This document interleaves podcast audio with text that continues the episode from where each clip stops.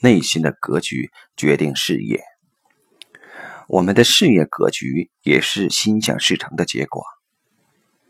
一位女士做了一个梦，梦见自己上了一辆公交车，车上都是她的同事。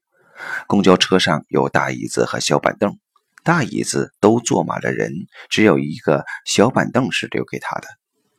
看着那个小板凳，她觉得很不舒服。为什么人都这么自私？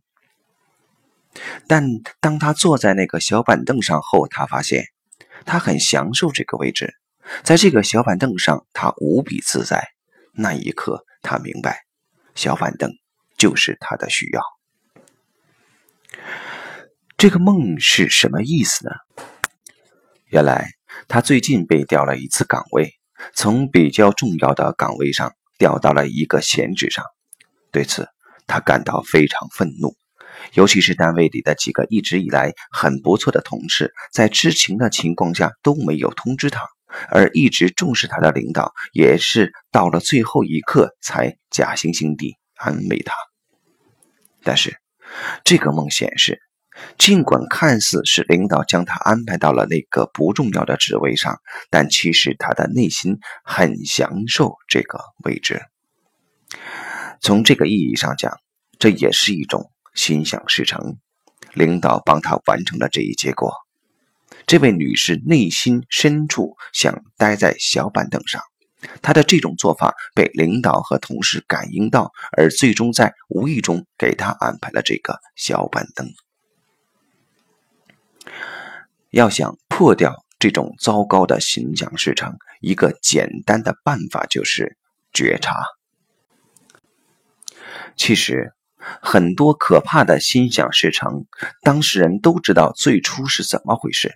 例如我女友的那位亲人，他只需尊重他不想来的动力，并将其清楚地讲出来，即可避免三十九摄氏度的高烧。而 Amy，她只要不必理会那位外国同事的劝说，而按照自己的感觉立即去修车就可以了。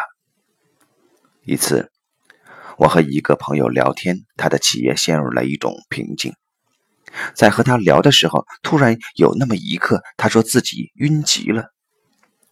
我让他觉察这种晕是什么意思，结果他发现，当时我们谈到怎样可以和一些牛人合作时，他头晕了。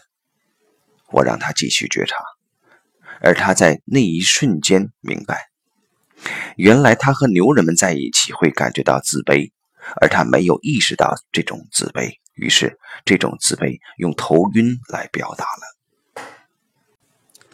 这一次觉察发生后，他的行为发生了改变。他在面对牛人们时，这种自卑减少了很多，而头晕更是没有了。接下来，他开始和一些牛人们合作，而以前他会无意中选择与一些水平一般的人合作。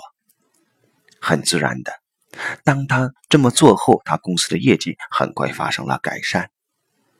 我们常说，内心的格局决定了事业的格局。这个例子正说明了这一点。